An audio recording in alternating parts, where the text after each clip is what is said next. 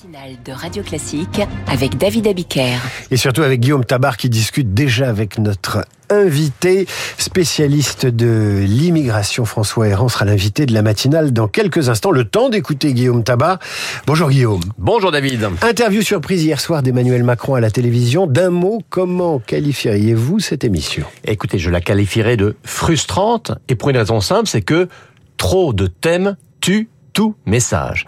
Euh, le chef de l'État pouvait-il à la fois, et en une petite demi-heure, euh, tirer les leçons des visites du roi Charles III et du pape François, clarifier les projets du gouvernement en matière d'immigration, faire des annonces sur le pouvoir d'achat, esquisser les contours de la planification écologique, préciser la position de la France sur l'Arménie, annoncer et expliquer le retrait militaire du Niger, commenter les ambitions des siens, à l'évidence, cela faisait trop.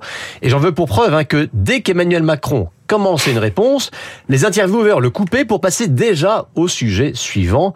Donc oui, frustrant et puis du coup euh, contre-productif, car je ne suis pas sûr que l'on ait eu le temps d'y voir beaucoup plus clair. C'est plus en même temps, c'est le tout en même temps. Tout en même temps. Alors il y a eu l'annonce sur l'essence. Est-ce qu'on peut dire que le chef de l'État a corrigé celle de sa première ministre sur la vente à perte par la grande distribution, qui était un couac la semaine dernière, ah pas oui, hein. possible? Et plus que la corriger, il l'a carrément enterré cette annonce d'Elisabeth Borne euh, qui visait à permettre à la grande distribution de revendre l'essence à perte pour en faire baisser le prix. Il faut dire hein, qu'il n'a pas fallu plus de 24 heures pour que cette idée soit unanimement balayée par la grande distribution, tout en menaçant d'étrangler un peu plus les petits distributeurs.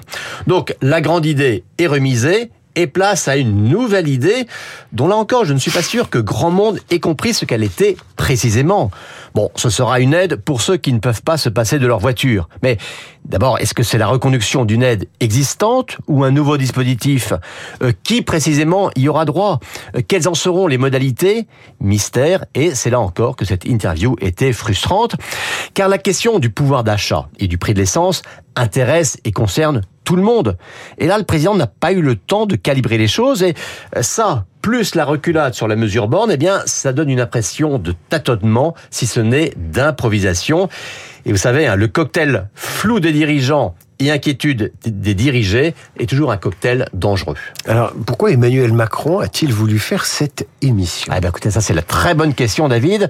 Bah, disons qu'il y a déjà une constante chez lui, c'est la recherche de la saturation de l'espace politique et médiatique. Et ça passe pas d'ailleurs uniquement par des interviews à la télé, hein. mais d'une manière ou d'une autre, il veut se montrer sur tous les terrains. Alors samedi, on l'avait vu à Marseille. Aujourd'hui, on va l'entendre sur la planification écologique. Ah, il restait un trou dimanche. Et ben, il a voulu boucher. ce Vous êtes taquin là. Ah, c'est un peu ça quand même. hein. Ensuite, sa volonté, c'était de faire une grande leçon d'optimisme. La Coupe du Monde de rugby, la visite de Charles III, la venue du pape, tout s'est bien passé.